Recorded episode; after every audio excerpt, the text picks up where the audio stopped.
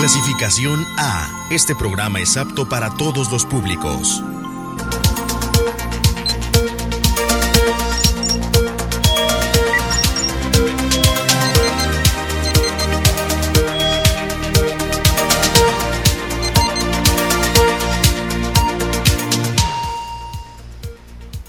Buenos días, muy buenos días amigos que nos acompañan a través de la señal de TVP en este día tan frío hoy ya mitad de semana, miércoles 27 de enero del año 2021. Qué bueno que está con nosotros, un gusto saludarlos como siempre. Mi nombre es Rosalba Wong y saludo también con muchísimo gusto a Fernando de Aragón. Buenos días, Fer. Buenos días para ti, Rosalba, y como bien lo dices, ya de verdad está haciendo bastante frío el día de hoy. Esto es por las nevadas que se han estado ocurriendo por allá en el norte, pero nos llega el frío por acá. Así que también buenos días a todos ustedes. Gracias por estarse comunicando en ese momento con nosotros y también por estar viendo esta señal. Ya sabe, esta es su casa, TVP. Todos los días aquí diariamente tenemos para usted las noticias desde las 7 hasta las 9 de la mañana. Así que esperamos que nos acompañe y también comparta esta señal. Estamos en Facebook como Las Noticias TVP Obregón, transmitiendo totalmente en vivo esta información.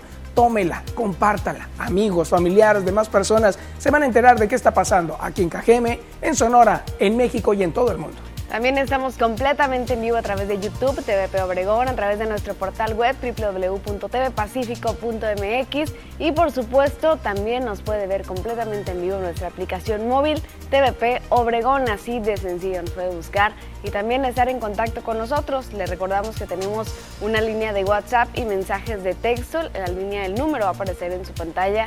Usted nos puede agregar en sus contactos y nos puede platicar qué es lo que sucede en su comunidad, en su colonia, en su área de trabajo, lo que observan día a día. Si tiene alguna queja, denuncia, algún reporte, estaremos listos para recibirlo con su dirección exacta, muy importante.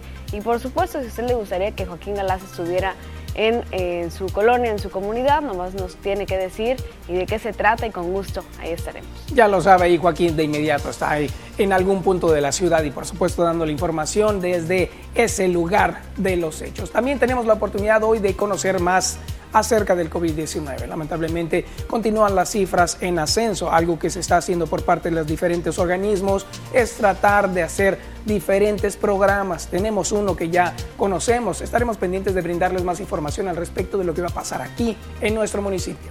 Por supuesto, tendremos todos los detalles sobre COVID-19, las últimas cifras, la reunión que se tuvo ayer con el Comité Anti-COVID. Tendremos toda la información al respecto. También, como cada miércoles, tendremos a los expertos en economía regional, Tania Armenta, y por supuesto, en la sección de veterinaria, el doctor Marco Antonio Valdés al cuidado de todas nuestras mascotas y por supuesto la oportunidad de conocer más acerca de la economía regional. Ahí estarán los profesionales. Usted comuníquese desde ya también si quiere hacer algunas preguntas para poder estar en comunicación. Y también recuerde, aquí tenemos los deportes en un momento más con Poncho Insunza. Y en las temperaturas con Marisol Dovala tendrá toda la información que sucederá hoy, seguirá este clima tan frío, van a subir más tarde, pues para estar preparado vamos a escuchar lo que tiene para decirnos en la sección del clima. ¿Qué te parece, Fer, si con esto iniciamos esta edición? Me parece bien. Comenzamos. El día de hoy, en la primera edición de las noticias, TVP. Aunque Cajeme se encuentra en código rojo, los trámites ante el INE no pueden cerrar. Evitan privación de la libertad, pero no hay registros del hecho. Generan polémica doctores que pidieron suministrar medicamentos perjudiciales a AMLO. Se verificará que no viajen más de dos personas por vehículo en Cajeme. Con aplausos, se recibió la delegación sonorense de médicos y médicas del IMSS que acudió a apoyar la pandemia de COVID-19 a Ciudad de México. Esto y mucho más. Quédese con nosotros en la primera edición de las noticias, hoy miércoles 27 de enero.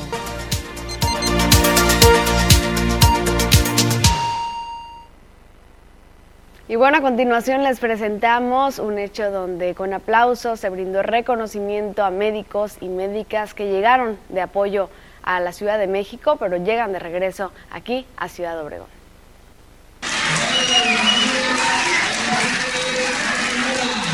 Con aplausos se recibió a la delegación sonorense de médicos y médicas del Instituto Mexicano del Seguro Social, que acudió a apoyar la pandemia del COVID-19 a la Ciudad de México. En las instalaciones de la delegación del IMSS en Ciudad Obregón, el titular en Sonora, Edgar Sidle, les dio la bienvenida y les agradeció su participación, entrega y disciplina en la aportación que realizaron al centro del país. Esto luego de ser recibidos en el aeropuerto de Ciudad Obregón, los 12 médicos de Cajeme y más tarde otros 30 a Hermosillo, completando los 42 integrantes de la delegación sonorense del IMSS que fue a apoyar la operación Chapultepec, donde el personal fue distribuido en diferentes hospitales del área metropolitana de la Ciudad de México. Decirles a sus familiares también gracias porque nos prestaron durante este mes y evidentemente eh, pues los extrañamos, nos hacían falta aquí pero, pero también hicieron ustedes el esfuerzo y los apoyaron para que pudieran estar allá, fueron el soporte. Fueron momentos difíciles, el más difícil fue quizás al inicio tener que decirle a nuestros familiares que teníamos que ausentarnos por algunos días. Fuimos a ayudar a hacer equipo con el personal de salud de, la Ciudad de México que en aquellos momentos nos necesitaban. Lo hicimos, cumplimos con la encomienda, doctor, y como usted lo dijo hace un mes, fuimos a demostrar que somos un solo país, un solo instituto. Con edición de Manuel Bracamontes, informó para las noticias TVP, María Celeste Rivera. Ese fue el recibimiento de esos eh, eh, valientes también que siempre han estado al pendiente de la salud de todos nosotros. Vamos con más información que tiene que ver precisamente con COVID-19. Precisamente se da a conocer que la unidad de seguridad contra COVID-19 intensificará la seguridad contra eh, estas medidas estratégicas también que se van a dar para bajar los riesgos máximos y continuar en semáforo naranja.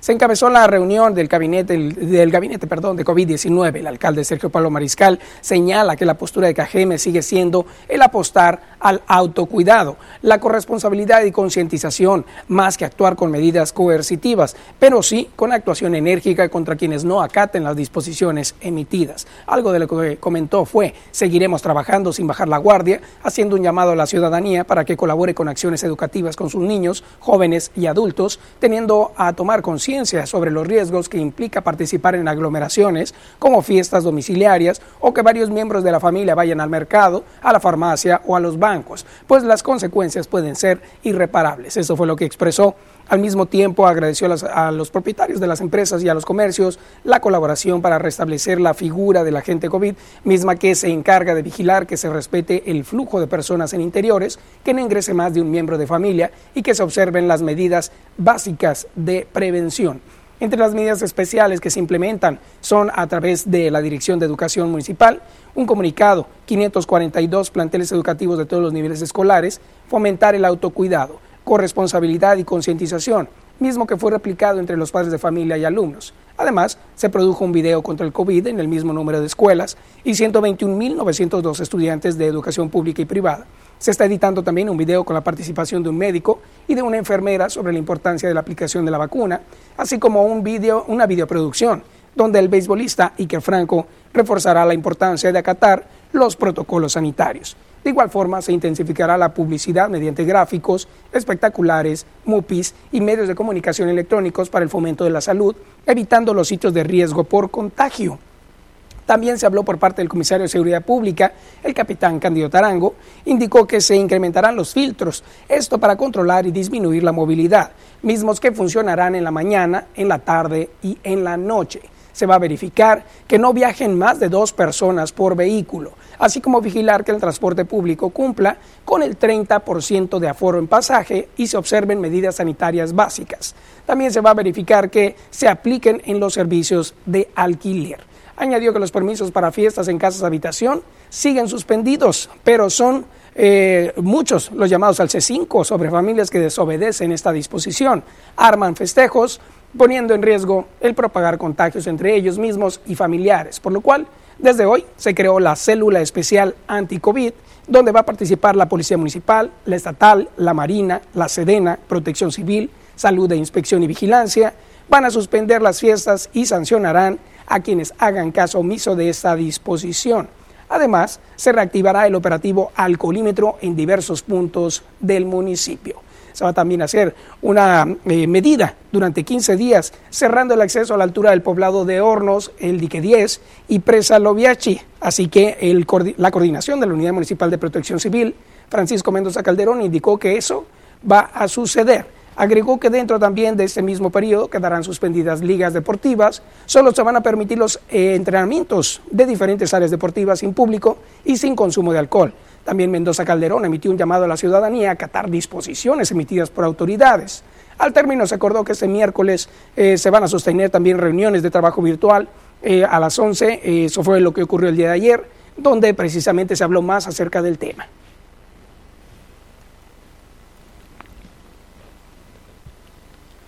Pues ahí está, es el comunicado que estábamos esperando, que se dio el día de ayer después de esta reunión. Entonces retomamos un poco lo que se va a hacer después de este código rojo. Es un comunicado y video en planteles educativos, es una videoproducción con Iker Franco, espectaculares y MUPIs para hacer conciencia. Además, recordamos solo dos personas por vehículo, transporte al 30%, prohibido los festejos en casa habitación y bueno, el acceso cerrado a Hornos al dique 10 por 15 días y también las ligas deportivas suspendidas, pero sí se va a poder entrenar con público. Es parte del resumen de lo que se sucedió en esa reunión el día de ayer.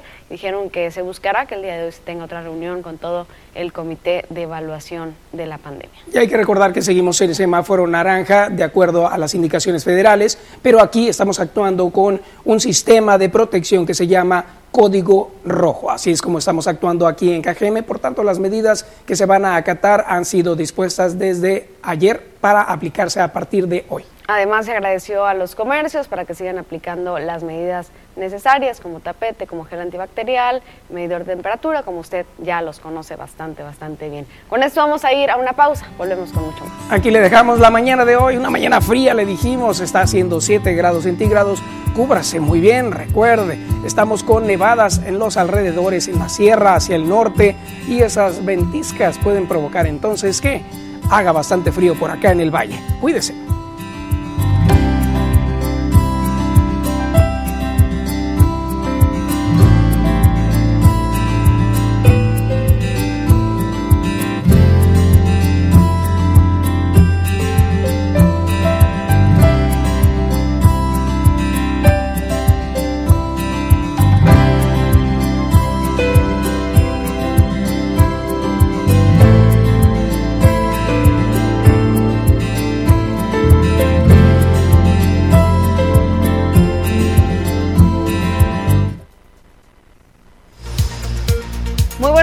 Gracias a quienes nos siguen a través de Facebook, las noticias TDP Obregón. Como siempre es un gusto saludarlos y poder estar en contacto por este medio. Gracias a quienes ya se están conectando y gracias también por compartir esta transmisión. Muchísimo frío el día de hoy.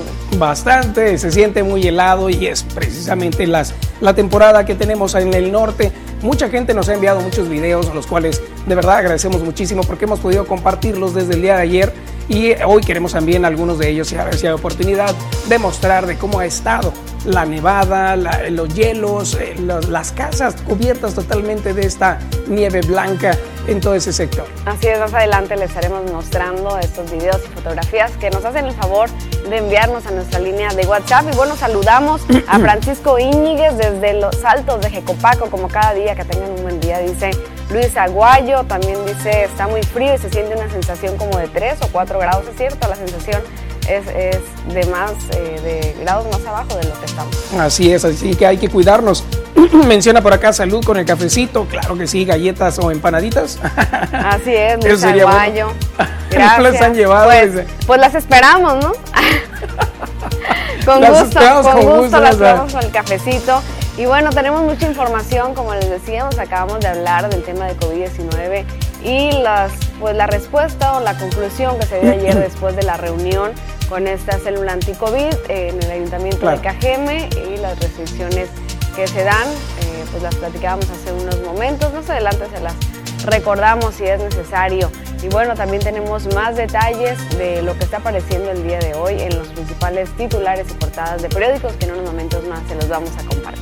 Ya vienen estos titulares que vamos a conocer qué está pasando y, y agradecemos, a- aquí estamos viendo que ya están compartiendo. Gracias por compartir la señal y también hacernos llegar más lejos. Vamos a continuar con más información. Jorge Cabum, saludo, dice para reportar un drenaje colapsado, Jalisco y calle Cuarzo Residencial, Perfecto. Paseo Alameda.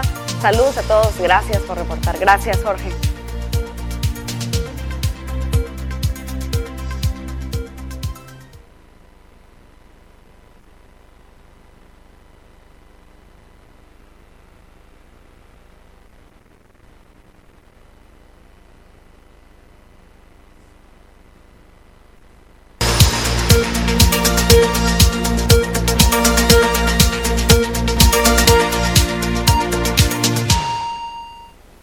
Acompáñenos ahora a hacer un recorrido por los diferentes periódicos. ¿Qué está pasando a nivel nacional, a nivel estatal y regional? Veamos los titulares. Así es, vamos a iniciar con lo que está apareciendo en la portada de El Universal. Lavan mil millones de pesos de arcas de la Ciudad de México en sexenio pasado. A través de cuatro contratos y dos empresas se desviaron recursos públicos de la Secretaría de Finanzas local en las gestiones de Mancera y Amieva, revela investigación. Así la información que aparece en este periódico. Vámonos ahora con El Sol de México. Este, este dice que la Profeco confirma crisis por oxígeno. La Guardia Nacional resguarda camiones. Se instaló una mesa con tres empresas para priorizar la producción del insumo. Olga Sánchez Cordero reconoció que la delincuencia está involucrada en este robo de camiones. Vamos ahora a ver lo que está apareciendo en el siguiente periódico. Se trata de Excelsior. Crimen organizado trafica con oxígeno, aumentan fraudes con tanques, la delincuencia está implicada en la oferta del mercado negro e incluso existen denuncias por ventas de gas medicinal apócrifo, alerta la Secretaría de Gobernación. Así los detalles en este periódico. Vámonos con más información a nivel nacional. Tenemos la jornada. Menciona que acelera la COFEPRIS el visto bueno a la vacuna Sputnik B. También mencionan que la opinión favorable de expertos solamente falta revisar papeles, lo dijo López Gatel. Llegarán 200.000 dosis la próxima semana, lo afirmó el director del INSABI. El biológico ruso se va a sumar a las cuatro coberturas del gobierno federal. En conjunto también alcanzarían para proteger a 120 millones de personas. Hay tratos con, los con la estadounidense Moderna y la china CanSino Biologics. Vamos ahora a ver lo que aparece en El Milenio, versión de eh, la información que aparece en portada. Compara ONU los 19 calcinados con la matanza de San Fernando. En Cadereyta no se ha hecho justicia en ocho años, dijo así el alto comisionado. Ante la especulación de que todos pueden ser guatemaltecos, la autoridad en Tamaulipas llama a esperar los resultados de ADN. Así la situación ocurrida por allá en Tamaulipas sobre este encuentro de personas calcinadas. Menciona también ahora reforma que toma el crimen hasta oxígeno. Menciona que alertan por fraudes y producto no medicinal, roban los tanques a mano armada en las carreteras y también en los hospitales. Una crisis nacional. Vamos ahora a ver lo que aparece en el siguiente periódico, acá en nuestro estado, se trata del Expreso. Escasean medicinas para casos graves y secuelas del COVID, efectos de la pandemia, esto en Hermosillo. Encontrar medicamentos para pacientes con coronavirus y otras enfermedades es cada vez más complicado. Así aparece en este periódico. Nos vamos también con información estatal. Está el imparcial. Dice que aumenta la tensión ante reunión por vacunas anti-COVID de la Unión Europea y AstraZeneca. Esto ha ocurrido por allá. En Europa disputa eh, se, intensifica la disputa este miércoles cuando la farmacéutica anglo-sueca negó la afirmación de Bruselas de que se retiró de las conversaciones sobre el suministro de su vacuna desarrollada con la Universidad de Oxford. Esto debido a la escasez que hubo por aquel lugar. Vamos ahora a ver lo que está apareciendo en el sol de Hermosillo. Es la capital del estado, una de las ciudades más pobladas de México. En décimo lugar de las localidades más habitadas de Sonora también está el poblado Miguel Alemán con 39.474 personas, raíz de los resultados del eh, recién censo realizado por INEGI. Tenemos más información también ahora en la región. Se trata de El Tiempo de Medios Opson. Dice que delincuencia entra al negocio del oxígeno. Más sobre este tema.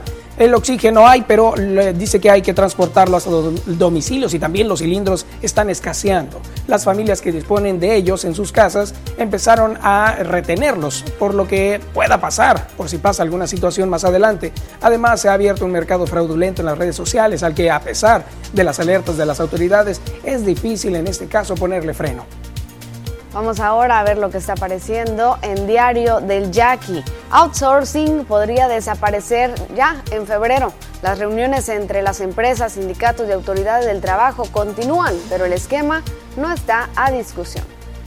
Así lo que aparece en este periódico. Nos vamos ahora con síntesis noticias. Van autoridades municipales por reducir la movilidad y reuniones. Más del mismo tema que ya le comentamos. Disminuir reuniones de jóvenes, impedir el acceso a puntos que más concurren, como la presa también, y el dique 10. Se centrarán principalmente en las nuevas medidas que se tomará por parte de la autoridad municipal para disminuir los contagios del, del COVID. Eso lo encuentra en nuestro portal www.tvpacifico.mx, donde hay información que se actualiza minuto a minuto. Y bueno, también nos puede ver completamente en vivo a través de este portal que está viendo en su pantalla. Muy sencillo, www.tvpacifico.mx. Ahí está la información que en un momento más vamos a desglosar para que se quede con nosotros y también, por supuesto, no pierda la oportunidad de visitar este sitio donde también estamos totalmente en vivo. Es momento de nuestra siguiente pausa, pero volvemos con mucho más. Quédese.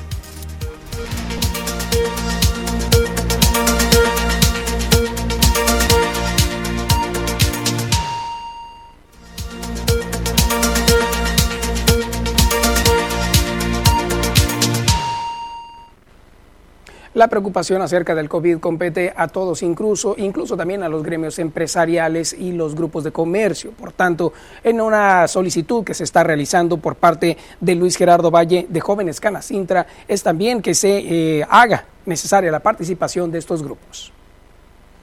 Este trabajo de forma muy clara se llevó hasta finales de noviembre. A partir de diciembre se redujo el número de reuniones, se redujo el número de medidas tomadas y eso es algo que hemos hablado semana con semana y que se ve reflejado si ustedes miran directamente las cifras. A partir de diciembre comienza ese ascenso en la curva hasta llegar al momento en el que estamos ahora.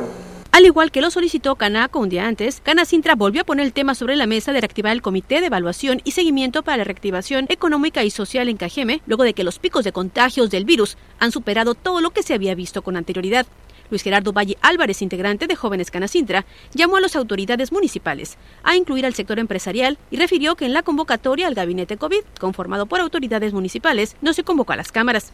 Tras destacar que dicho comité es el único autorizado para la toma de decisiones en materia de COVID en Cajeme, Valle Álvarez también pidió no tomar acciones correctivas, sino ser predictivos en base a los indicadores a fin de tomar acciones y no llegar a los puntos en los que hoy se encuentra Cajeme. Es un tema que, que, se, ve, que se veía venir, las medidas se relajaron eh, durante el periodo de diciembre, durante el periodo en, el, en, el, cual pues hay más movilidad en todo el año, eh, entonces sí, es directamente proporcional a la relajación de las medidas. Eh, esperemos que en los próximos 14 días esto reduzca. Con edición de Manuel Bracamontes informó para las noticias TVP, María Celeste Rivera.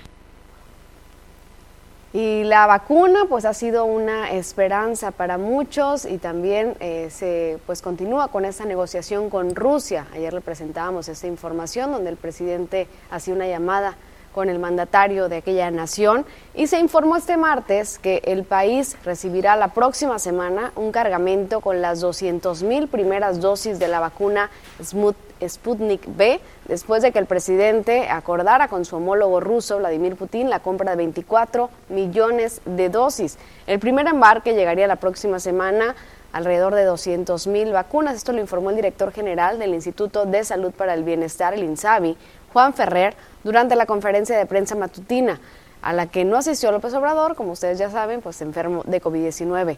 Ferrer detalló que el gobierno está estudiando todos los aspectos técnicos, como el volumen de la carga, la dimensión de las aeronaves necesarias para el traslado de las dosis, algo de lo que se encargan las Fuerzas Armadas, aunque el funcionario aseguró que el fármaco da una nueva esperanza para atender a un mayor número de población frente a una pandemia que ya superó los 150 mil muertos en México.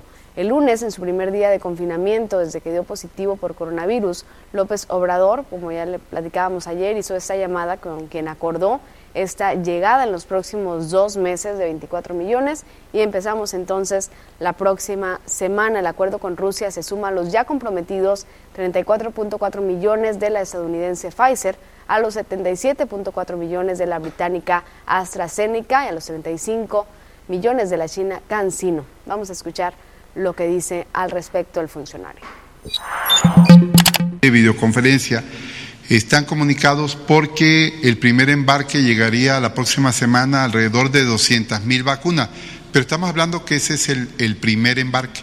Ya luego eh, estaríamos estableciendo hoy en la mañana eh, la, en la reunión de seguridad que fue coordinada por la secretaria Sánchez Cordero, ya se establece la logística para el transporte. Ahorita estamos viendo todos los aspectos técnicos. Recuérdense que una vacuna no es nada más traerla y bueno, hay fuertes declaraciones a través de las redes sociales de parte de Lili Telles sobre esta vacuna y pues eh, su funcionamiento y bueno también responde Hugo López Gatel más adelante le estaremos presentando lo que describe acerca de la calidad de esta vacuna con esto vamos a una pausa regresamos con mucho más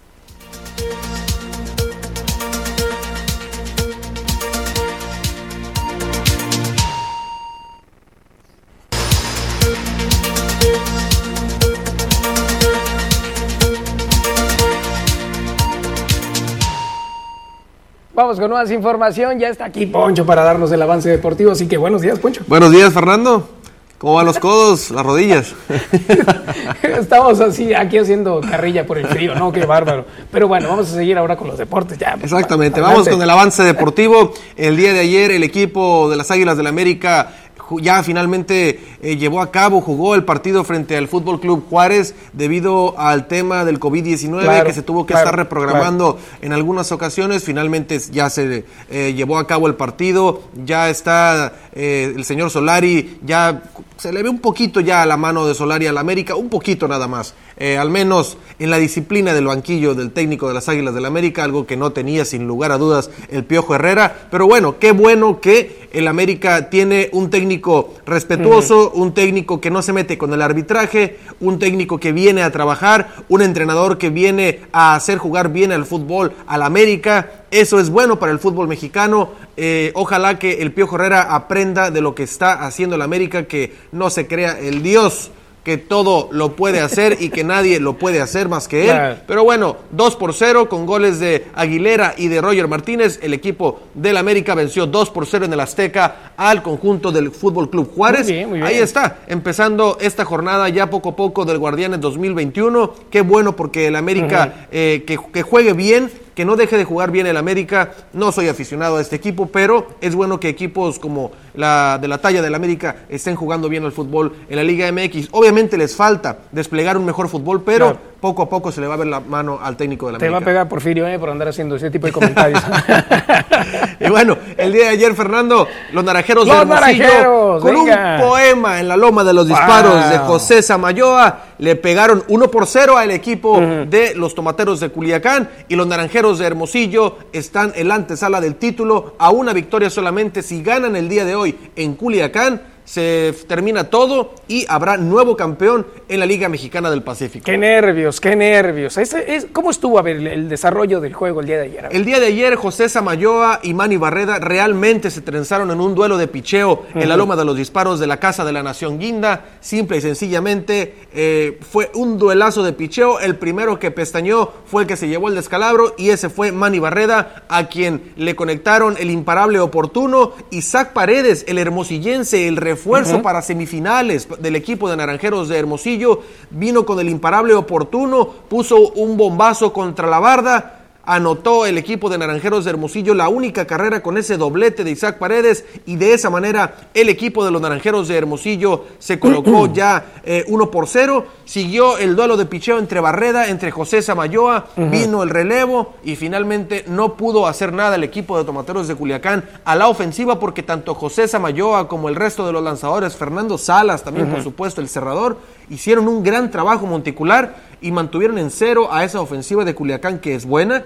Y bueno, Manny Barreda, te digo, fue el que cometió ese pequeñito error que le costó la derrota y la derrota al equipo que los pone ya contra la pared. Sí, la verdad creo que a, pesar de ser una situación eh, que podía a lo mejor cambiar en ese momento, siento yo que ya llevaba mucha ventaja el juego de los naranjeros, ya estaban con una ofensiva un poco más enérgica que anteriormente había sucedido. Al menos en mi perspectiva eso fue lo que noté un poco más. ¿no? Eh, sí, el equipo de Culiacán ha bateado, se puede decir, un poquito más que Hermosillo en cuanto a hacer carreras. Sin embargo, la diferencia de Hermosillo es que esas carreras que ha hecho menos las ha combinado con un buen picheo. Claro, es decir, si el día de si antier ganó eh, el equipo de Hermosillo 5 por 4, ayer ganó 1 por 0, no permite ninguna carrera y la única que ellos hicieron la defendieron a muerte y eso es digno de platicarse y de reconocer que el picheo, siempre lo he dicho, el picheo, cuando hay picheo, el equipo puede llegar a donde quiera, siempre y cuando, si tú tienes picheo, pero no tienes una ofensiva tan potente, puedes hacer carreras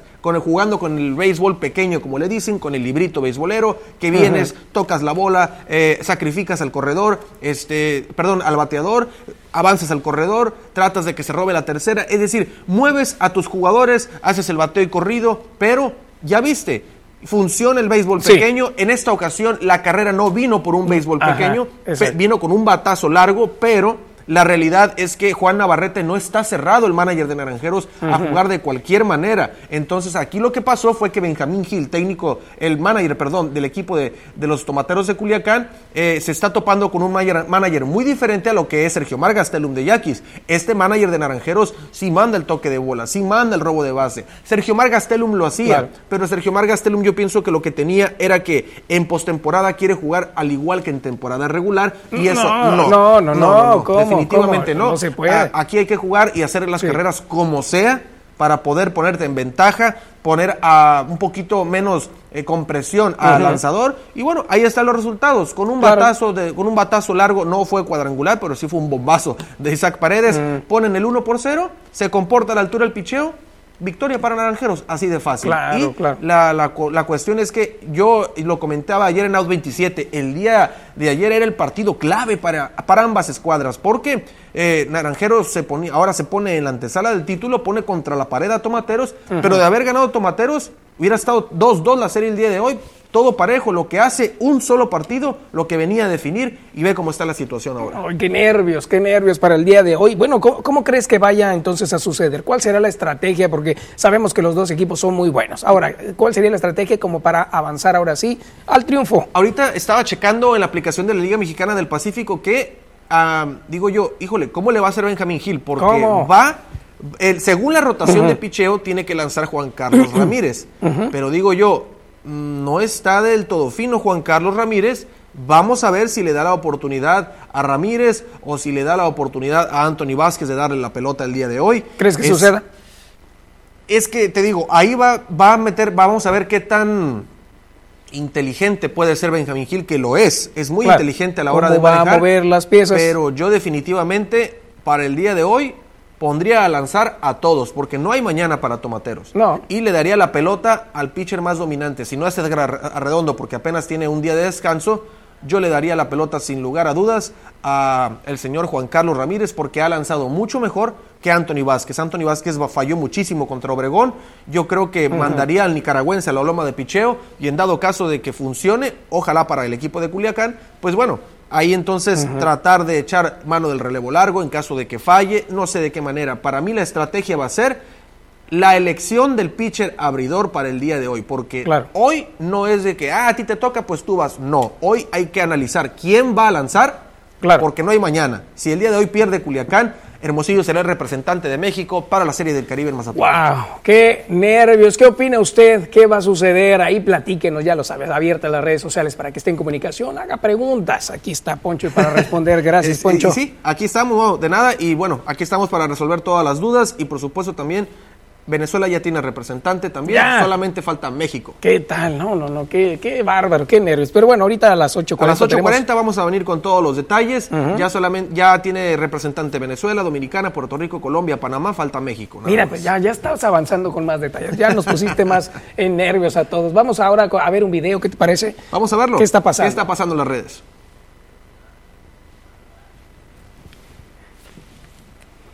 Ahí estamos viendo esto que sucedió, precisamente la sorpresa que desde antier por la noche y ayer todo el día ha estado circulando en las redes sociales en todo el mundo, incluso en México, ya sacaron esta noticia de que por acá el Frente Frío número 32 ha estado haciendo de las suyas. Las temperaturas han bajado bastante aquí. Esta pequeña está pues más que contenta y feliz de estar celebrando eh, con la nieve. Vean nada más, este, esta pequeñita es hija de Jessica Herrera, quien desde Nogales nos mandó esa imagen. También tenemos a estos dos coyotes, están del otro lado en Estados Unidos, en Scottsdale cerca de Phoenix, donde estos eh, coyotes pues están más que felices de estar retosando en la nieve. Se habla de que las temperaturas por allá han bajado a menos 2 grados y esa temperatura está provocando entonces que la nieve se vea mucho más intensa. Mira nada más cómo retosan estos coyotes allá. Sí, son eh, más fácil de verlos eh, debido a que eh, andan de manera libre cerca de las casas. Sí, efectivamente. Y es extraño muchas veces ver nieve en Phoenix, Arizona. No, cayó nieve en Phoenix. Así Normalmente lo hace en Monte Limón, por allá cerca de Tucson, para las alturas, ¿no? Digamos la sierra de, de cerca de Tucson, cae en Flagstaff para el Gran Cañón, pero en Phoenix no se había visto nieve hace muchísimo tiempo y cayó nieve también, lo que dejó el frente frío y la tormenta invernal. Así es, mira, nada más. Pues se pronosticó realmente que iba a ocurrir esto y ya estábamos pendientes de que bajara la temperatura en todo este sector, eh, pero la, la parte de la sierra de Sonora llegando hasta Estados Unidos ha sido inusitado en algunos lugares, como bien lo mencionas, que la nieve ha llegado a presentarse en esos lugares que tan Así desérticos han resultado. Y mira, Ve aquí nada hay más otra. qué belleza, ¿eh? Esto nos manda también Julieta Quijada desde Tucson, Arizona, donde se ve que la nieve está cayendo en abundancia por allá en aquellos sectores. Y los pequeños felices, contentos de ver este espectáculo, ¿no? Así es, mira nada más, qué bonito. Muy bonito. Saliendo a punto de subirse a- al automóvil y pues la nieve ha estado haciendo presencia. Qué maravilla. Pues ahí están Así los es. resultados. Bueno, con esto tenemos ahora una pausa, pero regresamos. A las 8.40 con todos los detalles, toda la información deportiva. No se vayan.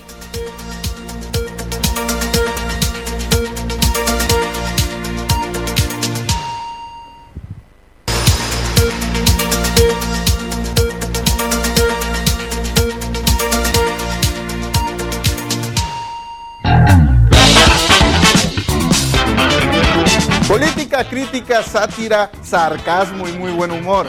Si quiere mantenerse bien informado, lea periódicos y vea noticieros.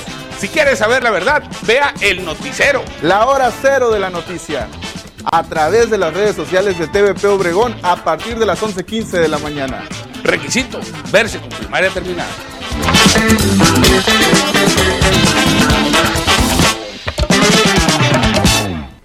COVID-19 al día de hoy, según el reporte que se dio la tarde de ayer a nivel federal. Estos son los datos.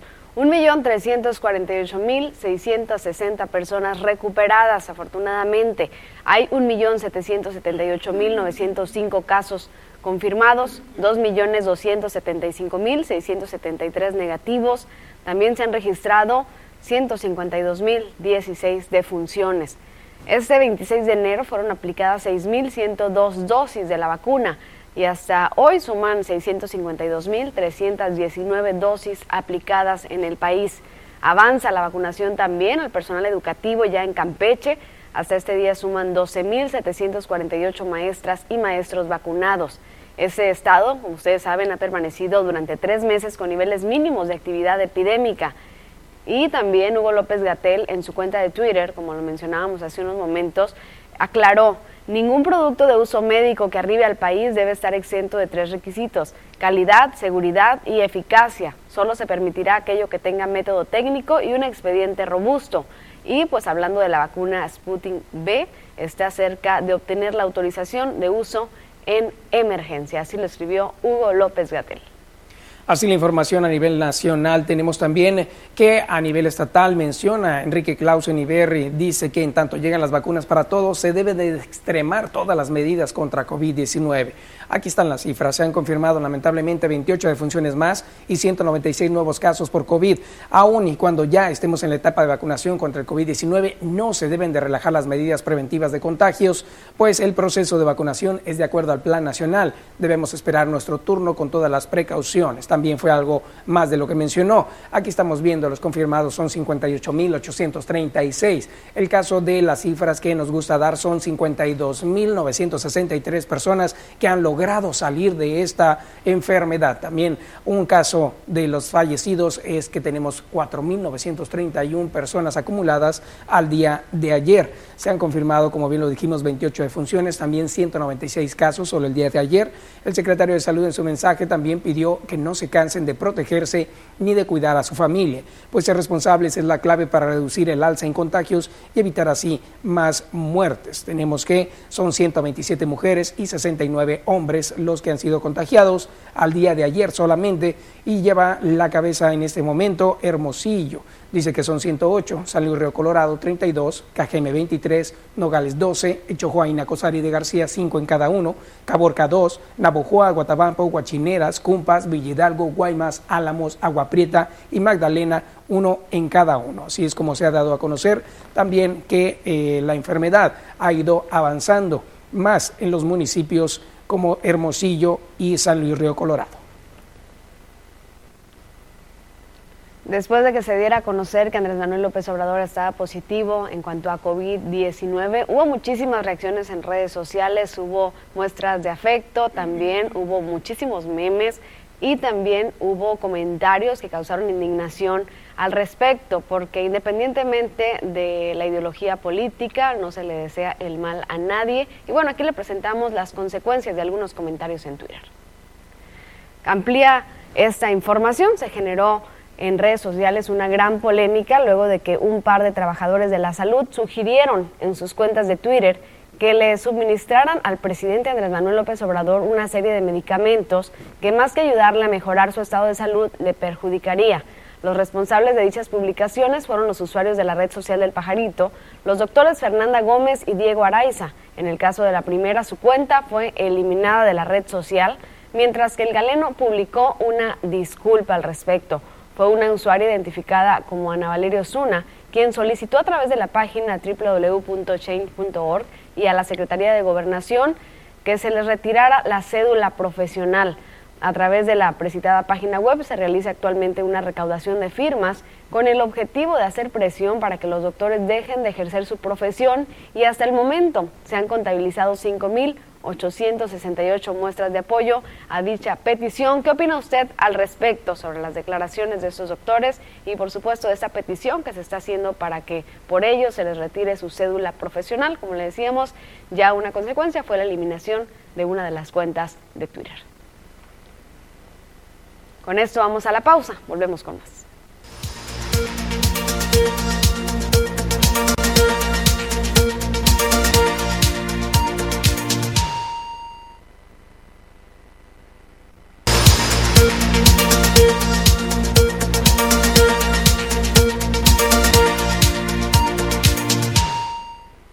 Vamos con más información. Esta tiene que ver con la seguridad. Precisamente aquí en el municipio se frustra el secuestro de una persona en el Valle del Yaqui, la cual había sido privada de la libertad. Ante un llamado también de las autoridades, ocurrió lo siguiente agentes ministeriales de investigación criminal lograron la tarde de ayer rescatar a Francisco I, agricultor del Valle del Yaqui, que fue privado de la libertad presuntamente con la intención de llevar a cabo un secuestro, aunque por el momento no se ha entregado informes del hecho en la Fiscalía General de Justicia del Estado. A través de un boletín de prensa del municipio de Cajeme se informó de la detención de cuatro personas quienes traían consigo armas largas de grueso calibre y de uso exclusivo del ejército.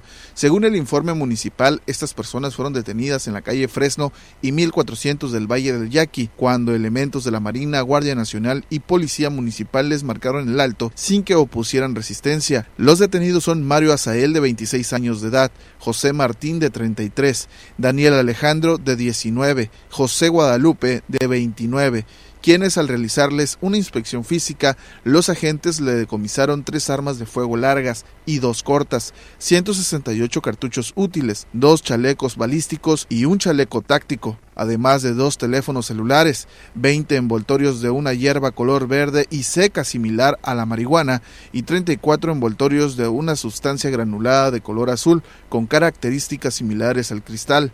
Extraoficialmente se dio a conocer que la persecución se dio hasta llegar al municipio de Navojoa por los caminos vecinales del valle, sin que hasta el momento se haya informado oficialmente de los hechos. Por otro lado, el agricultor mencionado se presume es padre de un joven que hace algunos meses reportó el robo a punta de pistola de su camioneta en la carretera que conduce de Esperanza a Hornos a la altura del pueblito kilómetro 9. Con imágenes edición de Jesús Gastelum, para las noticias Joaquín Galás. Y en este tema policíaco suman al día de hoy 55 ejecuciones en el mes de enero. La ola de violencia que se ha registrado a lo largo y ancho de la geografía municipal ha generado durante los primeros días del año 55 ejecuciones. El último reporte es el hallazgo del cuerpo sin vida de una persona cuya identidad no ha logrado establecerse. El hallazgo se dio por la calle 10 entre Carretera Internacional y 300, a un costado de la central de abastos de Ciudad Obregón. Anteriormente, la tarde del lunes, En la colonia Los Sauces, por la calle Halcón, entre Tucán y Antonio Ochoa, dos jóvenes fueron agredidos a blazos y uno de ellos perdió la vida tras no superar las lesiones. El hoyo oxiso fue identificado con el nombre de Brian Adán, de 24 años de edad, mientras que el lesionado responde al nombre de Kevin Roberto. Posteriormente, en la colonia Primero de Mayo, un menor de 15 años fue asesinado por la calle Plan de Agua Prieta entre Mártires de Chicago y Villahermosa. Elementos de las diferentes corporaciones policíacas llegaron a las escenas del crimen para tomar nota de lo ocurrido e iniciar con las indagatorias correspondientes. Para las noticias, Jorge Salazar. Agradecemos a quienes se han comunicado con nosotros a través de nuestra línea de WhatsApp y mensajes de texto. Le recordamos el teléfono 6442-042120 y por estarnos mandando sus fotografías, videos de lo que están viviendo día con día y con nosotros pues nos da muchísimo gusto poder recibir cada uno de sus comentarios. Nos dicen buenos días, un saludo deseándoles un bello día, aquí reportando nuevamente el drenaje tapado. Es una peste insoportable, por favor, por medio de ustedes Amapaz, atrás de los condominios de la calle Jesús García, 1619 entre Michoacán y Tancagui. En la colonia Fobiste 2 ya tienen un folio que es 61 41 95. Dice, ya no aguantamos la peste. Gracias. Gracias de verdad a todos ustedes por estarse comunicando. Tenemos otros mensajes que nos han llegado. También eh, coinciden muchos mensajes respecto a las nevadas que ocurrieron por acá. En, eh, también en todo el sector del norte, en Nogales, en, en, Naco, también en Nacosari, también en Magdalena. Gracias a ustedes, de verdad, hasta ya está llegando también la señal a través de nuestra señal de Facebook.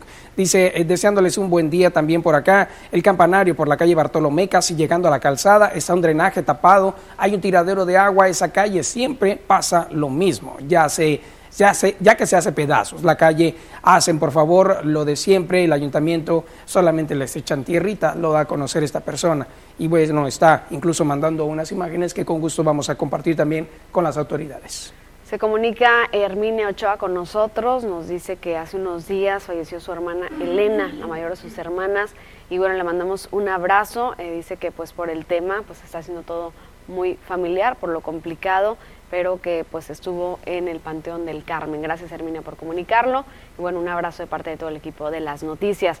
Dicen otro mensaje a quien corresponde en la calle San Fernando, esquina con San Juan, en fraccionamiento San Juan Capistrano, se hace una laguna ya que el pavimento se averió y ya tiene mucho tiempo así. Gracias por sus comentarios. Vamos a una pausa, volvemos con más.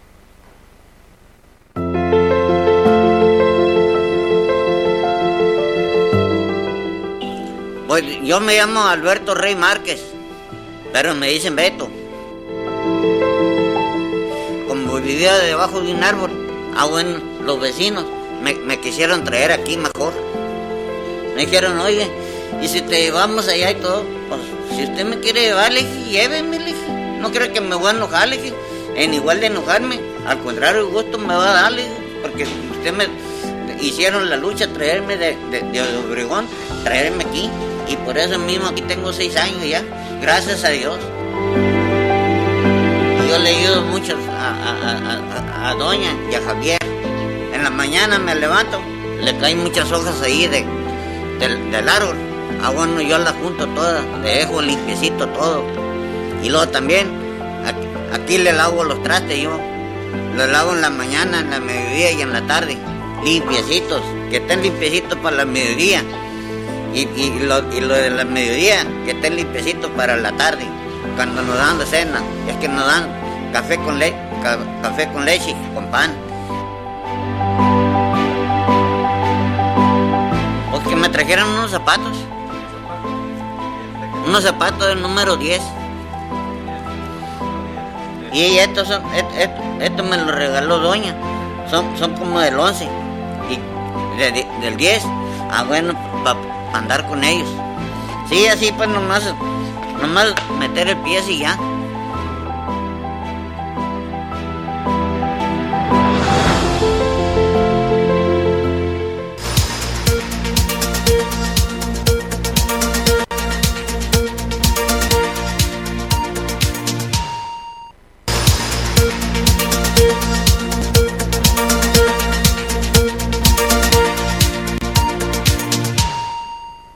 De regreso en las noticias. Gracias por continuar con nosotros. Y bueno, hemos tenido algunos mensajes, preguntas que tienen que ver con la revalidación vehicular y por eso nos da muchísimo gusto recibir en la línea telefónica a, al director general de recaudación, Alejandro García Rosas. Muy buenos días, Alejandro. Un gusto saludarte. Igualmente, un placer saludarte por este medio. Le mando un afectuoso saludo a toda la gente que nos ve a través de la señal de televisión y a todo el equipo, a todo el staff de noticias. Gracias. Aquí estamos a sus órdenes. Gracias por atender esta, esta llamada y bueno, para que nos platiques cómo va el proceso actual de revalidación 2021. Ok, claro. Recordarle a los ciudadanos que seguimos con la promoción de 10% de descuento que tenemos aplicable directamente en el rubro de la revalidación vehicular para aquellos ciudadanos que deseen pagarla, liquidar su, su, su obligación, que es la revalidación de placas, antes del 31 de enero en nuestra plataforma de internet hacienda.sonora.gov.mx.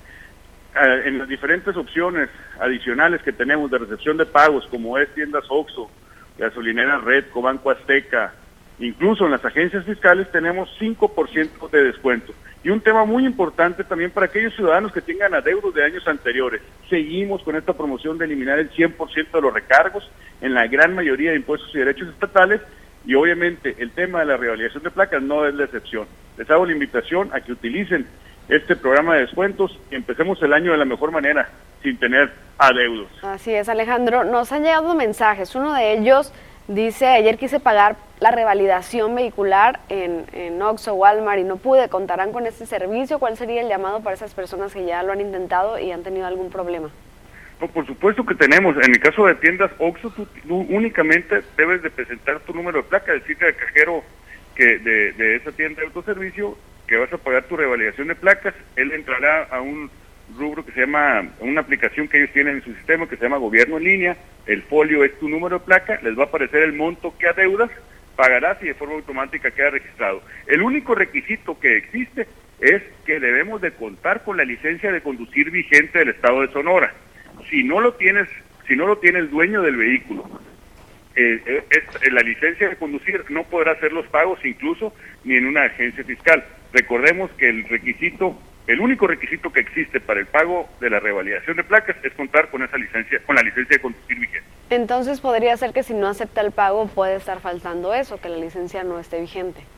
Es correcto, es, uno de, los, es uno de los grandes de las grandes situaciones que se han presentado, que hemos recibido quejas de gente que ha querido pagar tanto en el portal como en tiendas, en tiendas de autoservicio o estaciones de, o gasolineras, pero al no contar con su licencia de conducir vigente, el sistema no les permite. O bien cambiar de tienda, ¿no? También podría ser para intentar en otra. Y, y, les agradecería muchísimo que por los medios de comunicación que tenemos nos quieran llegar eh, la situación de, y, la ubicación del OXO que no quiere aceptar el pago o, o la tienda de autoservicio que no desee aceptar el pago para revisarlo. A lo mejor es una situación ajena al personal de que labora en esas tiendas. ¿Se siguen actualmente los servicios a través de Internet, Alejandro?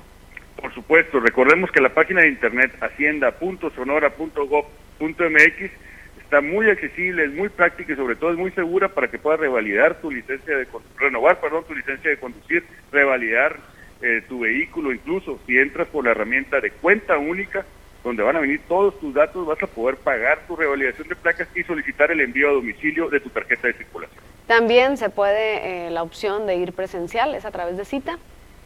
Es a través de cita, recordemos, y, más en estos, en estos días que estamos en código rojo, es muy importante que nos cuidemos, tanto el ciudadano como los servidores públicos que elaboramos en las oficinas recaudatorias. Y es por eso que estamos eh, con, con, este programa de citas. La súplica de, de mi persona para los ciudadanos que nos escuchan es que generen su cita a través de la página de internet hacienda.sonora.gov.mx o por medio del call center 800 312 7011. Generen su sitio y van a ser atendidos, porque las agencias fiscales, en el caso de, Obregón, están laborando en los horarios habituales, de lunes a viernes, de 8 a 3, y, y el sábado, la de las 5 de febrero, de 9 a 1. Ok, si no tienen cita, pues ni tiene sentido poder ir para, pues para evitar la aglomeración y que no nos vayan a atender, ¿no? Esa es la, esa es la, la, petición principal que hacemos. No, no, no debemos de generar aglomeraciones y es por ello que, con, que tenemos que manejar estrictamente este programa de citas. Es una recomendación que nos hace la Secretaría de Salud del Estado y debemos de, debemos de acatarla. Muy bien, entonces recordatorio todavía el 10% y también sin, sin recargos por adeudos hasta el momento. Los adeudos tienen 100% de descuento esos recargos, sobre todo en la gran mayoría de impuestos y derechos estatales. Si tienes un convenio que no pudiste pagar el año pasado, acércate, vas a poder vas a poderlo liquidar sin, sin, ah, sin pagar recargos. Lo mismo en revalidación de placas, el impuesto sobre nómina, en fin, en la gran mayoría de impuestos y derechos estatales. Excelente, pues muchísimas gracias Alejandro, gracias por tomar esta llamada y te seguiremos enviando pues los mensajes e inquietudes de la ciudadanía.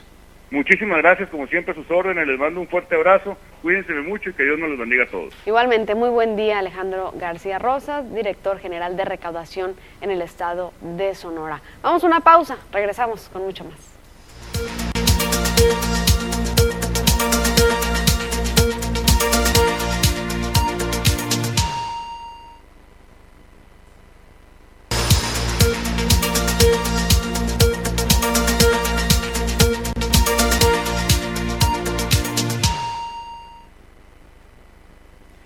Vamos con más información y ya tenemos aquí la visita del profesional acerca de las mascotas. Vamos a preguntarle qué es lo que podemos comprar para alimentar a nuestras mascotas. Veamos, aquí está. Doctor, muy buenos días, Marco Antonio.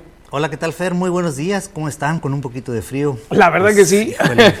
Hoy amaneció bastante frío, entonces hay que eh, tratar de no descompensarnos y cuidarnos muy bien. Sí, sobre todo las mascotas que, quedan fuera en los patios. Eh, sí, hay, que, hay, que, cuidarlo porque sí está haciendo demasiado frío. Pues un gusto, como siempre, estar aquí todos los miércoles contigo y con allá con nuestro público que nos espera cada miércoles para hablar esto de las mascotas. Como te decía la vez pasada, hablar de, de, los cachorros, híjole, es un tema bastante extenso. Pero hoy vamos a hablar de, exactamente de los alimentos. ¿Qué debemos de darle de comer a nuestro cachorro que recién llegó a casa o que recién adquirimos este, una mascota para, para que nos nutra espiritualmente, para que nos acompañe, para todas estas grandes este, eh, ¿cómo se dicen? Alegrías que nos da tener una mascota. No, y hay que saber también que el adquirir una mascota, pues es un compromiso que debe de realizar precisamente cada uno de los dueños, porque es un tiempo considerable el que va a vivir con nosotros, o sea, entre los 10 hasta los 19, eh, 20 años, ¿no? Así es, exactamente. El, perrito que más me ha tocado eh,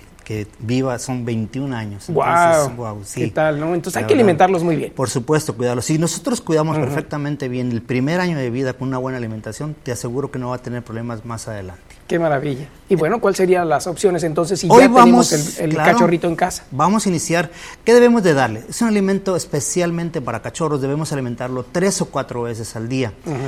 Como hablábamos la vez anterior, si hay una mascota de edad adulta en casa, no hay problema que pueda comer la croquetita de cachorro siempre y cuando esta mascota adulta no esté en tratamiento de eh, alguna enfermedad renal, que también hay elementos para eso, alguna enfermedad hepática, algunos con problemitas de diabetes también que están comiendo un alimento especial. Ahí sí tendríamos que separar, eh, darle, darle a la mascota su, su alimento y este la otra pues obviamente darle lo que lo que requiere. Eso es muy muy importante. Es deficiente el alimento del cachorro para un adulto por supuesto por mm. supuesto sí. Entonces este no que les que, les haga algún daño no al contrario sí es tiene mejor calidad de proteína, sí les beneficia a veces bastante, porque a veces, eh, y es precisamente lo que queremos hablar, la diferencia entre los alimentos es precisamente la calidad de proteína, la calidad de poder digerir esa proteína y que no tengamos problemas más adelante de obesidad, porque muchas veces compramos un alimento que está en la tienda y le damos eh, al por mayor,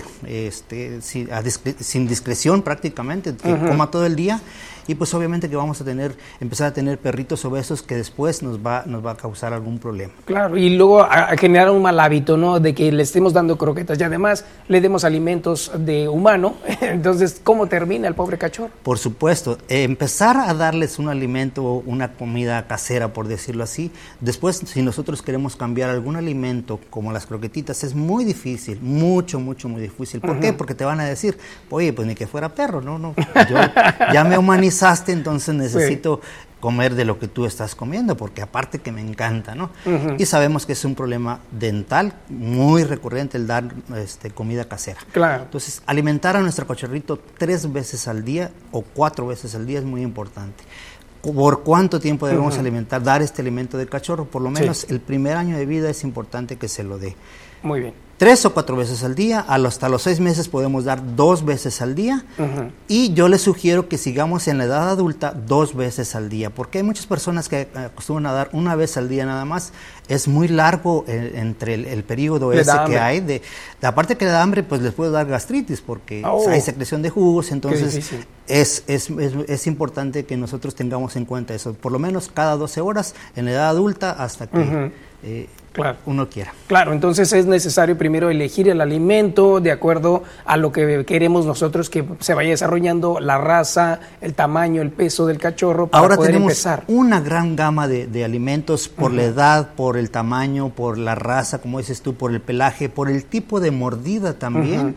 Este, hay algunos perritos que no pueden agarrar la croqueta redonda, entonces hacen unos cubos para que ellos puedan alimentarse de esa manera. Entonces hay una gama ahorita como lo estamos enseñando aquí en, en pantalla, pues eh, que nos van a ayudar específicamente para la raza, para el pelo, para el tamaño, como te digo, y, sobre todo también a los gatitos. Claro. Ah, tenemos de gato también. Tenemos de gatos también, así es. Entonces, hay, hay alimentos especialmente para gatitos, cachorros, que también deben ser alimentados con eso. No quiere decir que los alimentos que los alimentos comerciales sean, sean malos. No me han tocado algunos que son, son muy buenos, este, incluso algunos perritos también de raza que les damos este tipo de alimentos pueden tener alguna reacción alérgica a estos alimentos, a la proteína del alimento. Entonces hay que considerar ciertas cosas y por supuesto visítenos para que nosotros le demos una, un buen plan de alimentación y que estén totalmente informados. Este tipo de alimentos los encontramos eh, de eh, distribución médica. Es Única, solamente en veterinarias, así Perfecto.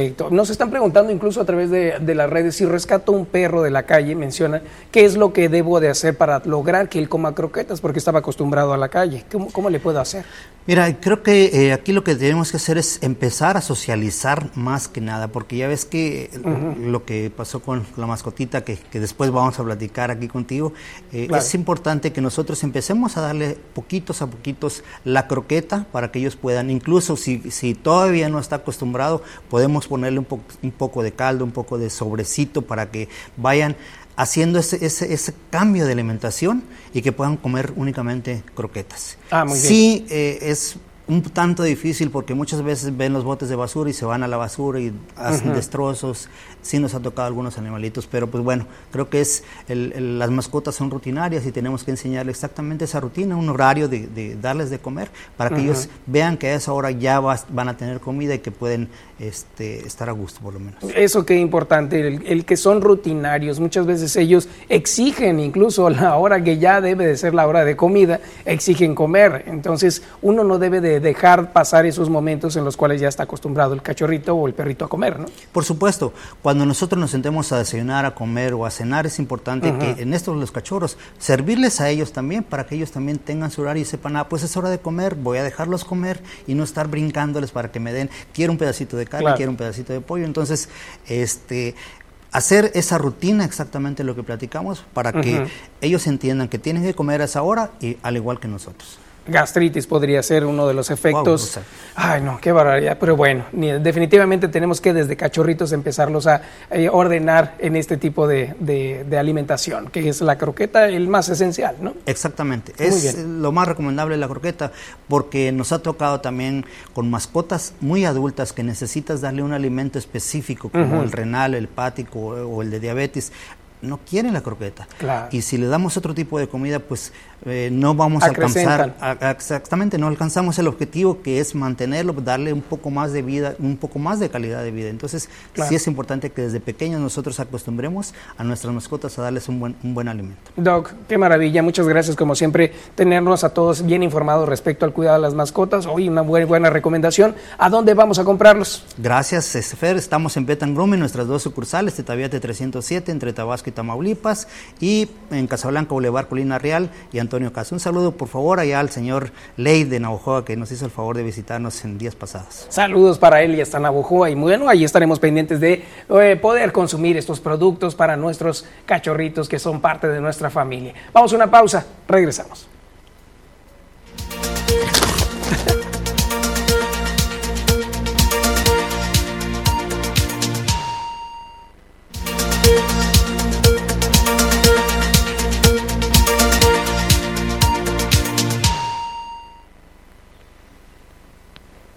Estamos de regreso en las noticias. Gracias por continuar con nosotros y es momento de las temperaturas. ¿Cómo estarán el día de hoy? Para ello vamos con la experta Marisol Dovala. Muy buenos días, Marisol.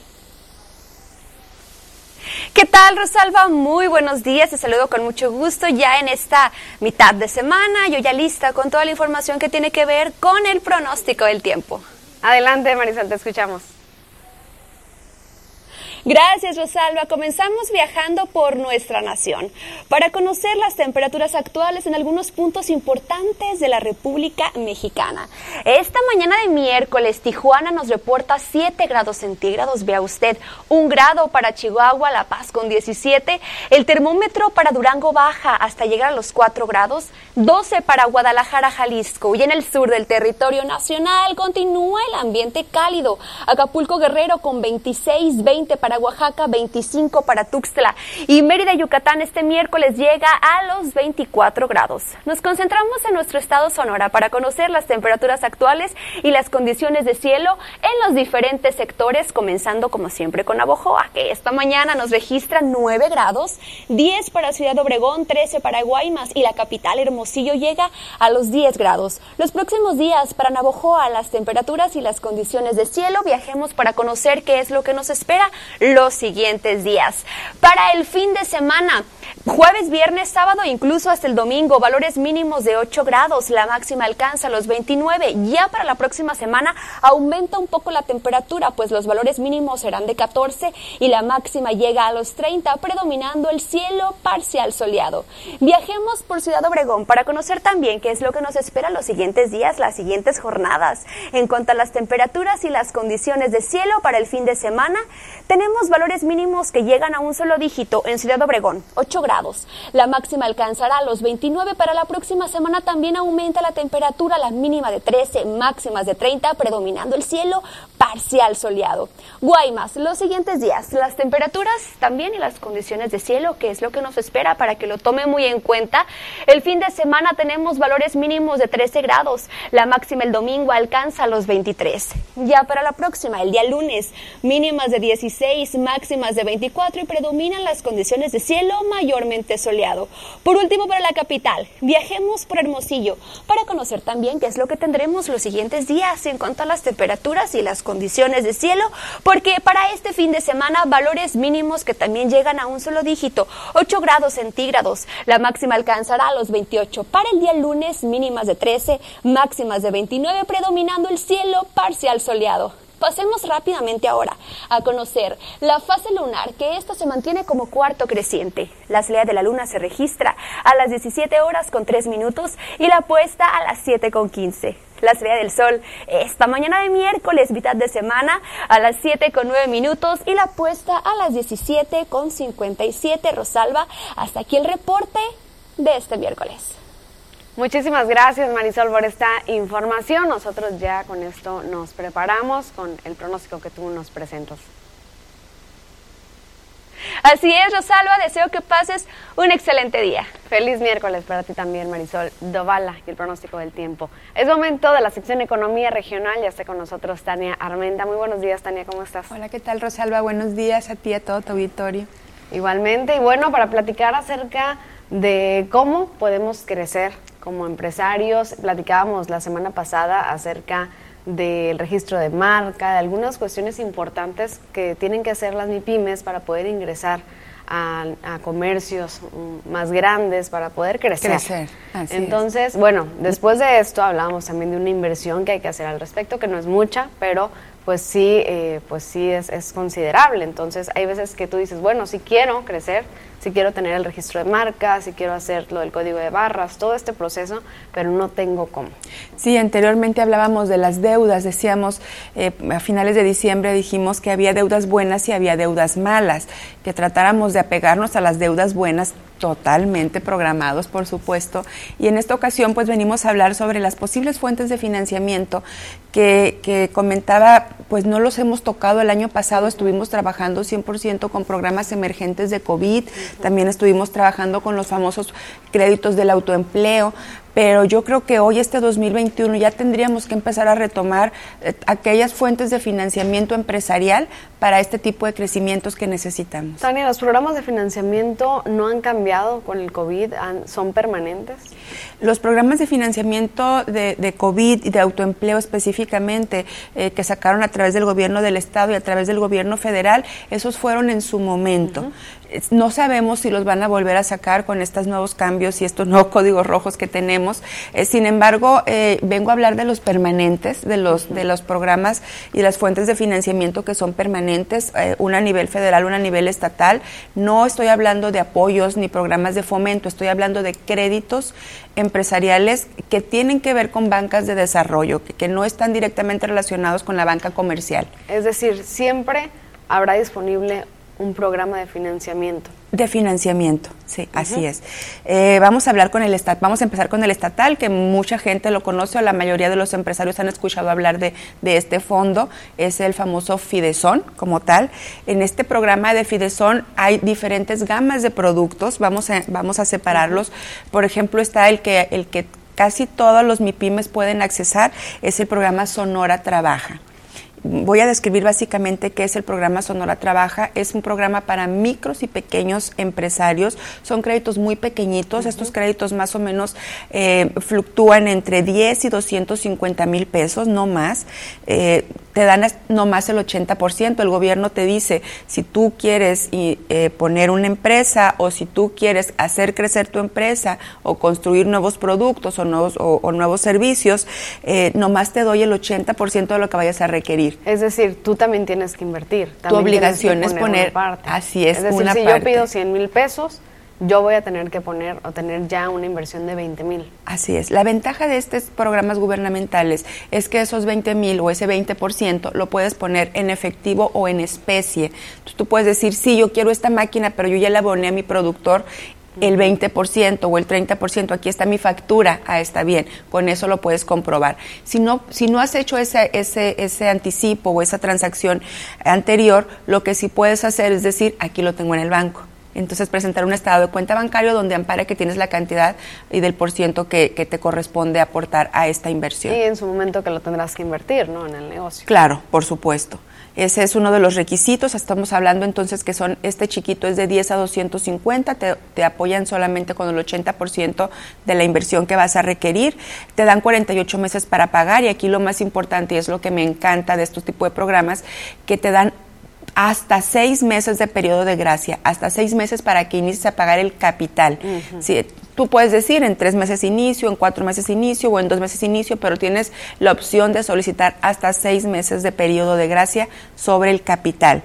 Y la tasa de interés está al 12% cuando haces una, una buena, o tienes un buen historial, pero cuando empiezas a perder, este historial, te lo pueden subir hasta el 15% como castigo.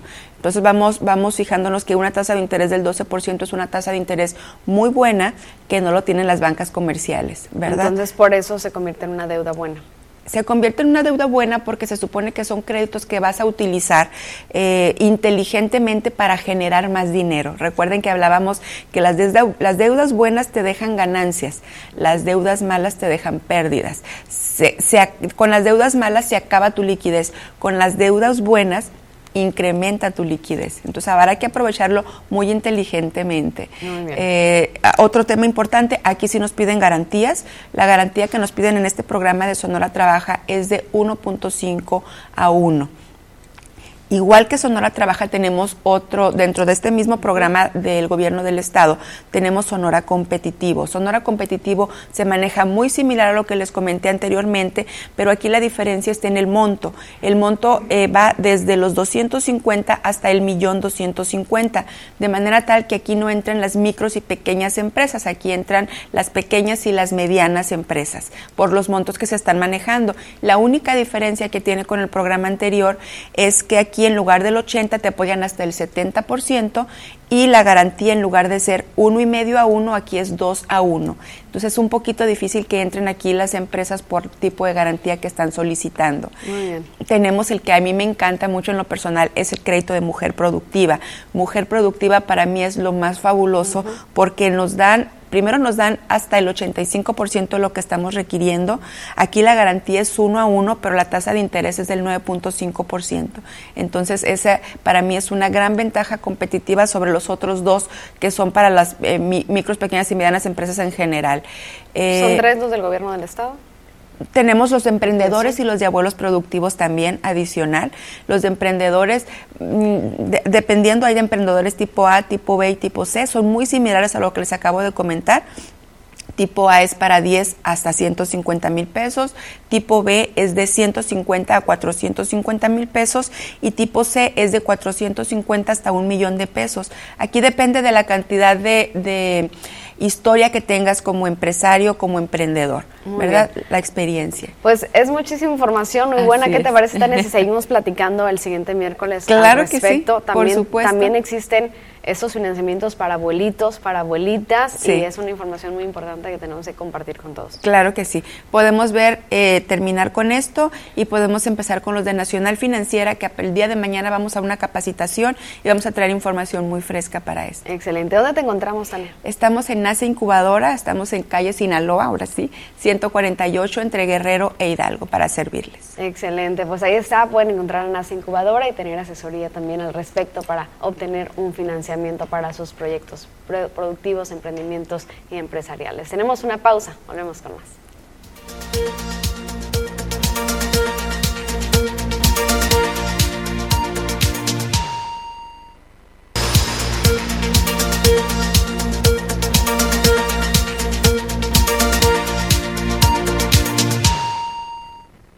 Tenemos las 8 de la mañana, 37 minutos. Vamos a conocer qué está pasando en algún punto de la ciudad y para eso nuestro compañero Joaquín Galás ya se encuentra por ahí. Adelante, Joaquín.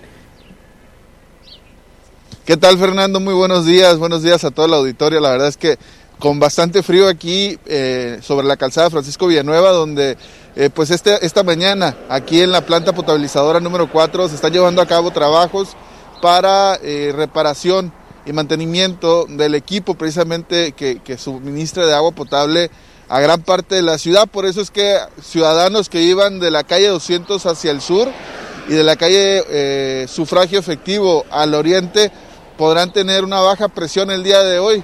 A partir desde las 6 de la mañana ya se empezó a registrar, ya tenemos reportes de algunos ciudadanos que nos dicen que pues ya se ha registrado una baja de presión en esta zona y bueno, eh, se espera que esta baja presión continúe hasta las 6 de la tarde.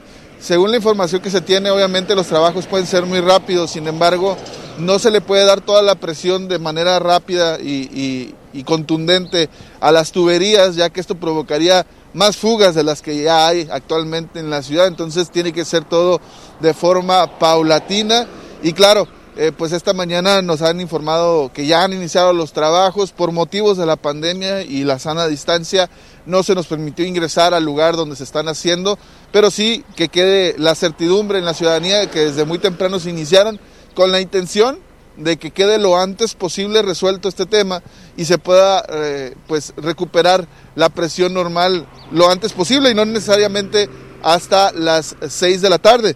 Te comento, eh, para ser específicos, lo que están reparando, Fernando, se trata de eh, la parte que se encarga precisamente de, es, el agitador de reactor, es decir, eh, todo eso que se le echa precisamente al agua para purificarla, pues tiene que pasar por un proceso donde se agite para que se, los, los sedimentos caigan de alguna manera y, no se mantengan en el agua, las moléculas bajen. Eh, y bueno, es precisamente esa parte la que está en reparación en estos momentos y la que se está realizando esta mañana aquí en el Omapaz. Ya vimos a, bastante personal eh, de trabajos técnicos entrar y salir en esta área. Seguramente eh, con el tema de lo que las refacciones que pudieran necesitar o la herramienta que les pudiera haber hecho falta para llevar a cabo la reparación. Muy bien, Joaquín, entonces reiteramos, las personas que viven hacia el sur de Ciudad Obregón es muy eh, probable ya que tengan una baja eh, presión de agua y se va a prolongar hasta las 6 de la tarde, ¿es correcto? Por lo menos así está programado, Fernando, de la calle 200 hacia el sur y de la calle Sufragio Efectivo hacia el oriente, eh, hacia los cerros, como bien se dice en la ciudad. Eh, todas estas zonas, todas estas colonias van a tener una baja presión o ya tienen una baja presión en muchas de ellas eh, y eh, se espera que esto dure hasta las 6 de la tarde, sin embargo puede quedar mucho antes, según nos decía el director técnico de Loma Paz, todo dependerá de cómo evolucionan estas reparaciones, si se encuentran con alguna sorpresa o si todo camina conforme estaba programado. Perfecto, Joaquín. Entonces ahí está el reporte para que la ciudadanía ponga mucha atención y agradecemos a aquellos que ya enviaron mensajes para alertarnos acerca de lo ocurrido y que tú de inmediato has ido a investigar qué sucedió. Gracias, Joaquín. Vamos a estar muy al pendiente a la gente, los invitamos a que nos sigan mandando sus mensajes de texto, su denuncia. Con mucho gusto estaremos atendiéndolo. Mucho frío esta mañana, Fernando, aquí, aquí por la calzada Francisco Villanueva. Hay que protegerse definitivamente. Muchas gracias, Joaquín. Te vamos a seguir en las redes sociales. Claro que sí, muy buenos días compañeros, buenos días a todos en casa. Igualmente para ti. Bueno, ahí está la información de Joaquín. Sígalo, de verdad, las, eh, las noticias TVP Obregón, ahí se conecta Joaquín de inmediato en el momento que ocurren los hechos. Vamos a una pausa, regresamos.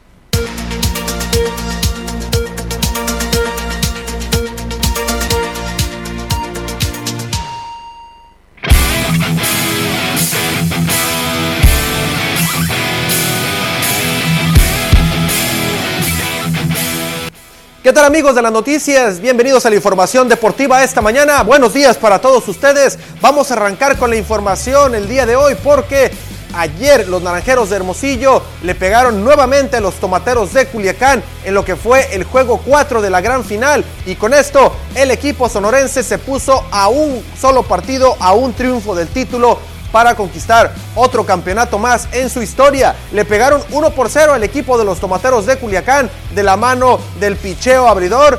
Falló Manny Barreda y el picheo abridor de los, de los Naranjeros de Hermosillo se comportó a la altura al de José Samayoa, quien estuvo intratable en la loma de los disparos, no permitió ninguna carrera en contra, tampoco el relevo y la diferencia fue el batazo largo, no de cuadrangular, pero sí un batazo, un bombazo que conectó Isaac Paredes para impulsar la única carrera del equipo de Naranjeros de Hermosillo allá en el estadio de los Tomateros de Culiacán, la casa de la Nación Guinda, donde finalmente el equipo de Hermosillo puso contra la pared al conjunto de los Tomateros. 3 a 1 se colocó la serie final, ya por supuesto esperando un triunfo de los Naranjeros de Hermosillo para que se coronen y logren completar el número de equipos para la Serie del Caribe 2021 en Mazatlán, Sinaloa. Por otro lado, el día de ayer se dio a conocer que ningún pelotero de la generación o de la clase 2021 fue elegido para llegar al Salón de la Fama en Cooperstown. Estaba por ahí Kurt Schilling,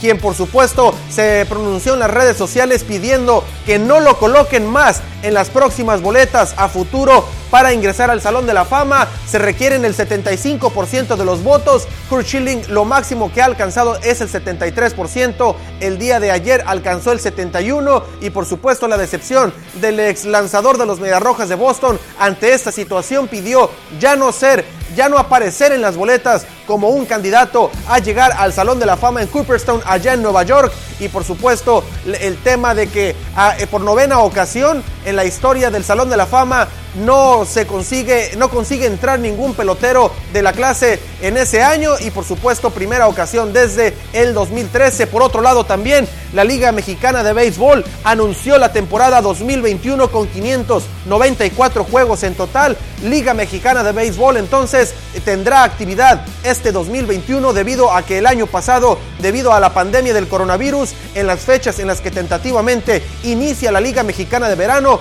por supuesto Liga Mexicana de Béisbol se pronunció ante esta situación y dejó eh, fuera la posibilidad de poder albergar una temporada en el 2020. Dejó como campeón en 2019 precisamente a este equipo, los acereros de Monclova, que se coronaron en el horno más grande de México, allá en Coahuila. Y este 2021 van en búsqueda, por supuesto, de otro título más. Vamos a ver entonces si se da el campeonato, el bicampeonato de acereros de Monclova o si otro equipo dice lo contrario. Vamos a continuar con la información ahora del fútbol mexicano porque las Águilas del América, después de haber pospuesto este partido frente al equipo del Fútbol Club Juárez, finalmente se llevó a cabo este encuentro, este cotejo en el Estadio Azteca, donde el equipo de las Águilas del América venció 2 por 0 al conjunto fronterizo con goles de Aguilera, con goles del señor Martínez, de Roger, por supuesto el equipo del América venciendo 2 a 0 a su rival apenas poco a poco se va viendo la mano de cómo es el estilo de juego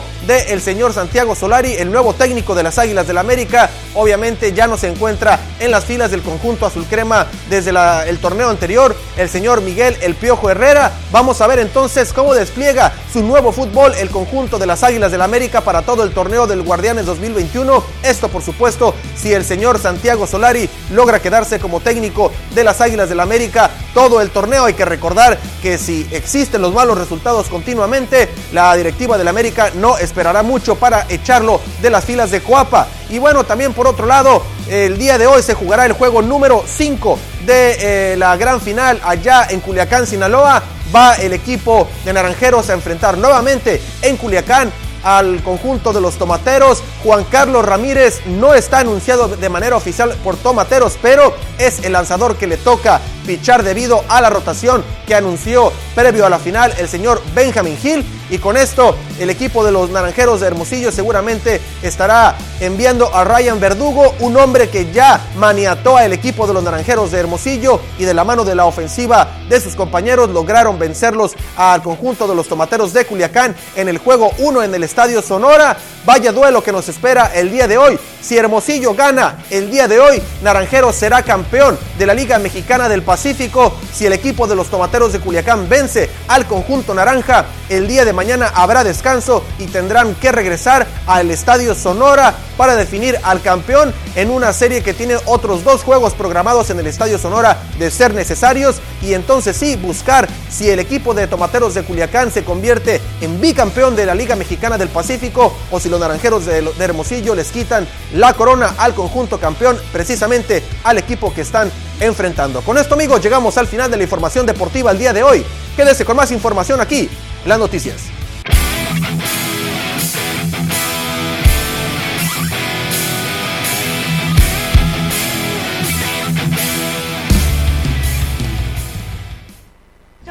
Minutos a la que sean las 9 de la mañana. Gracias por estar con nosotros a través de Facebook, las noticias CDP Obregón. Por aquí seguimos viendo sus comentarios. Nayeli Coronado dice saludos. Juan Pablo Ramírez, para pagar la revalidación de placas se maneja por medio de citas.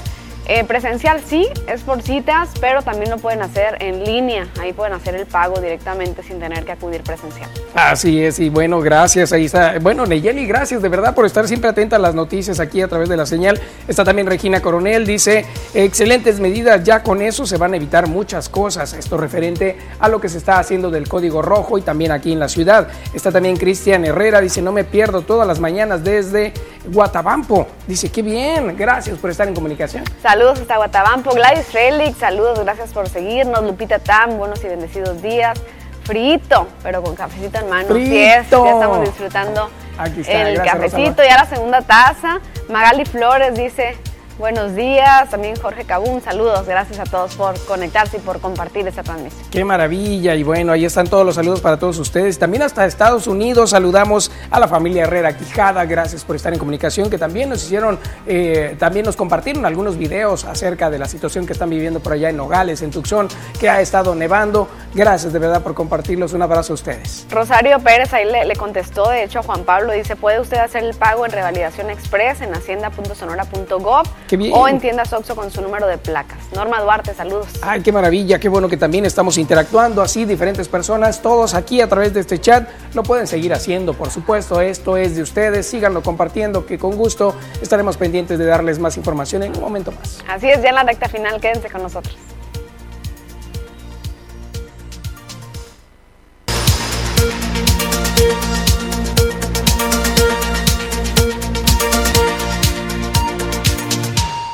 Y bueno, tenemos más información que tiene que ver con la seguridad y es que industriales destacan el trabajo y los resultados que se han hecho con este proyecto de 100 días, pero también esperan que esto se reflejen pronto en la sociedad. Tras presentar los avances del proyecto interno del reto de los 100 días de la Fiscalía de Justicia en Sonora, en la que participaron además de Seguridad Pública los ayuntamientos de Cajeme y Bacum, así como organismos empresariales y académicos.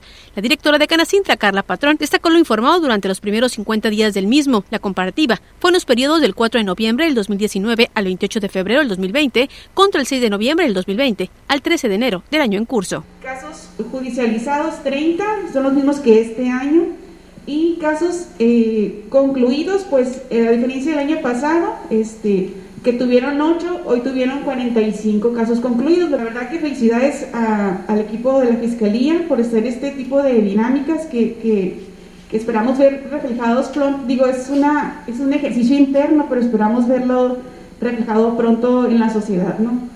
Dentro del ámbito de Cajeme, destacó que el titular de Seguridad Pública Municipal asignó otra patrulla naranja para atender los delitos en materia de violencia familiar, así como dos psicólogos. Oscar Morales, secretario de Canacintra, detalló que el encuentro con el capitán Tarango les brindó certidumbre a mediano y largo plazo, pues actualmente el tema de la inseguridad es palpable para todos los ciudadanos. Con edición de Manuel Bracamontes informó para las noticias TVP, María Celeste Rivera. Vamos a otra información, algo que usted ha cuestionado bastante a través de los mensajes de texto y en el cual se ha hecho una investigación acerca de el INE. Veamos. La vocal del Registro Federal Electoral en Cajeme, Rosario del Carmen Román Bojorquez, informó que desde que reabrieron sus puertas el 3 de agosto pasado, continúan operando siguiendo todos los protocolos de sanidad para evitar contagios de COVID-19. La funcionaria adelantó que a partir del 1 de febrero se podrá atender a ciudadanos sin cita ante la saturación de la página en Internet y por teléfono. De hecho, hasta el momento ya está saturado lo que es eh, la captación de citas por medio de Internet pero a partir del día primero vamos a estar eh, trabajando con un horario un poquito más extendido de 3 a 5 de la tarde. Estamos agendando a aquellos ciudadanos que vayan a hacer eh, trámites que afecten al padrón, como lo es inscripciones, cambios de domicilio, corrección en datos, reincorporaciones. Vamos a estar atendiendo de acuerdo a nuestra capacidad hasta las 5 de la tarde, esto hasta el día 10 de febrero. Situación que ya realizan en la medida de sus posibilidades. Recordó que la fecha límite para realizar el trámite es el 10 de febrero, por lo cual invitó a las y los ciudadanos a acudir, si no pueden antes, el último día, para atenderlos posteriormente. Es acta de nacimiento original, comprobante de domicilio, no mayor a tres meses original, y su identificación vigente con fotografía. El día 10 de febrero se les va a agendar una una cita para los días posteriores. Explicó que entre las medidas que han tomado es la toma de temperatura, el uso obligatorio de cubrebocas, gel antibacterial y mantener una sana distancia tanto en el interior como en el exterior del inmueble. Con edición de Manuel Bracamontes informó para las noticias TVP María Celeste Rivera. Y con esto llegamos al final de este espacio agradeciendo el favor de su atención. Que tengan un excelente día y por supuesto que disfruten su café. Bonito día para ti Rosalba, éxito a todos. Igualmente Fer, gracias.